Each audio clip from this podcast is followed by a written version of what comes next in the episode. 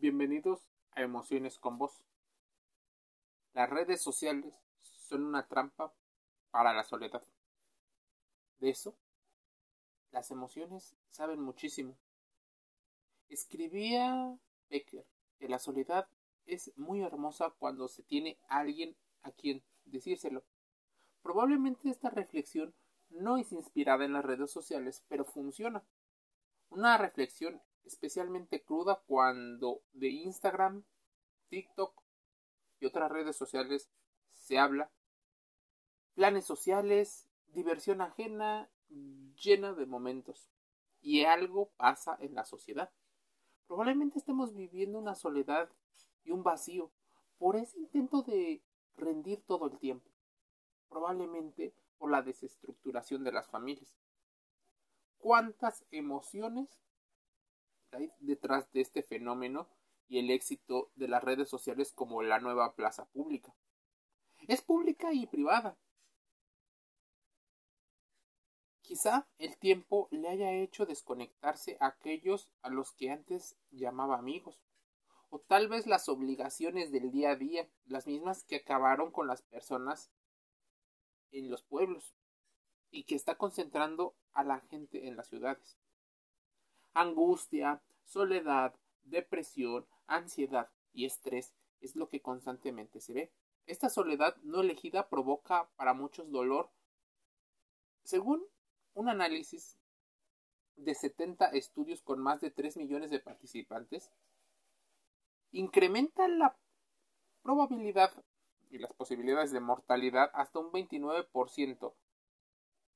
Incluso la obesidad puede aumentar ante el uso frecuente de las redes sociales. Como primer paso para combatirla, si es que así se desea, conviene comprender que todas las emociones podrían considerarse como energía. Al procesar la información de cierta manera, lo que ocurre es que normalmente moldea una ideología y esa ideología nos mueve a hacer diferentes actos. Estas son las pautas para conocer la nueva amenaza que está en nuestras mentes, las redes sociales. ¿Estás solo o te sientes solo? Normalmente la gente se siente sola.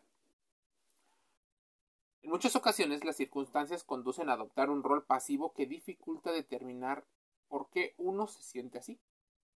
Como paso previo es importante diferenciar entre estar solo y sentirte solo. Sentirse solo, aún estando con personas, es un sentimiento de vacío que para muchas personas es como una ilusión positiva. Ni el falso positivismo, ni los gurús, ni nadie te dice exactamente el origen. Aunque podrían atribuirlo casi siempre a una situación en la cual la familia como en casi todas las circunstancias, moldean la forma en la que pensamos y nos traslada a la primera infancia donde ponemos nuestras primeras vivencias. Puede sentirse solo si tiene una connotación negativa, vinculado con el descontento, el abandono y el desamparo, sentimientos que pueden experimentar a pesar de compartir una rutina con personas en las que realmente a veces no encontramos ese apoyo necesario para vencer los males. La sensación de vacío para muchas personas es de lo más cruel. Aunque parezca similar al hecho de sentirse solo, tiene unas raíces más profundas. Anula cualquier motivación y empuja a ver una única oscuridad en la vida. Las redes sociales probablemente es uno de los motores más grandes, pues a más soledad a más descontento, normalmente más publicaciones. Más publicaciones se traducen en más contenido y ese contenido en publicidad que realmente para muchos negocios de las redes sociales es bastante rentable. ¿Cómo hemos ido del sin ti no soy nada a la genialidad de la soledad? Para que la felicidad personal no dependa de la presencia de nadie, es necesario ser capaces de estar bien con uno mismo. Siempre el gran secreto de filosofía tiene que ir en torno a las emociones. Todas. Ahora bien, sentirse bien con uno mismo no está invitando a la gente a ser narcisista, a pensar egoístamente y egocéntricamente. Las redes sociales han utilizado este tipo de soledad para que existan perfiles y un estatus dentro de la vida en este universo. Expertos en gestión de la tristeza han mencionado que la soledad no tiene por qué ser extendida como algo negativo. Es el único espacio en el que podemos estar con nosotros mismos en plenitud. Ahora bien, ¿por qué no nos enseñan a estar solos? En una sociedad hiperconectada e hiperestimulada en el consumo de cualquier cosa. Comprar comida, comprar entretenimiento, hacer, hacer, hacer todo el tiempo. Los movimientos que tienes para estar contigo mismo normalmente no existen. Desde niños te estimulan con los juguetes, con la música, hacer muchos cursos y en general te sobreestimulan. Bueno, las emociones ahora son expuestas en redes sociales. Mucha gente tiene su vida ahí. Con solo abrir una novela ya empiezan a recuperar el control. ¿Será? Ser proactivo es el primer paso para romper la dinámica negativa de las redes sociales. Lo mejor es incorporar pequeños avances día a día ir llenando con un plan para sentirse mejor. Tomar las riendas. Buscar cómo gestionar la ansiedad. Porque esa ansiedad probablemente es la que muchas personas tienen y es detonada por ciertas circunstancias. Descubrirlas hace que puedan vivir mejor. Y no busques evadirlas con sustancias, con personas o exponiendo tu vida. Pues tu vida personal es tu vida personal. En ocasiones, cuando publicas un contenido, esperas una especie de recompensa de manera inconsciente. Claro, en este momento podrías decirme que no es lo que buscas. Pero, ¿por qué hacerlo público? Porque probablemente ahí tienes, vas a decir, a tus amigos, a tus conocidos, a tus familiares.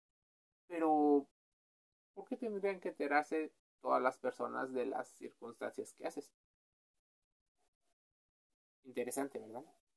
Si buscamos y reflexionamos acerca del reconocimiento social, del sentido de pertenencia y la validación, encontraremos que estamos haciendo algo muy parecido a esto, esperando no tengas inconvenientes en los cuales te enfrentes a una realidad dura.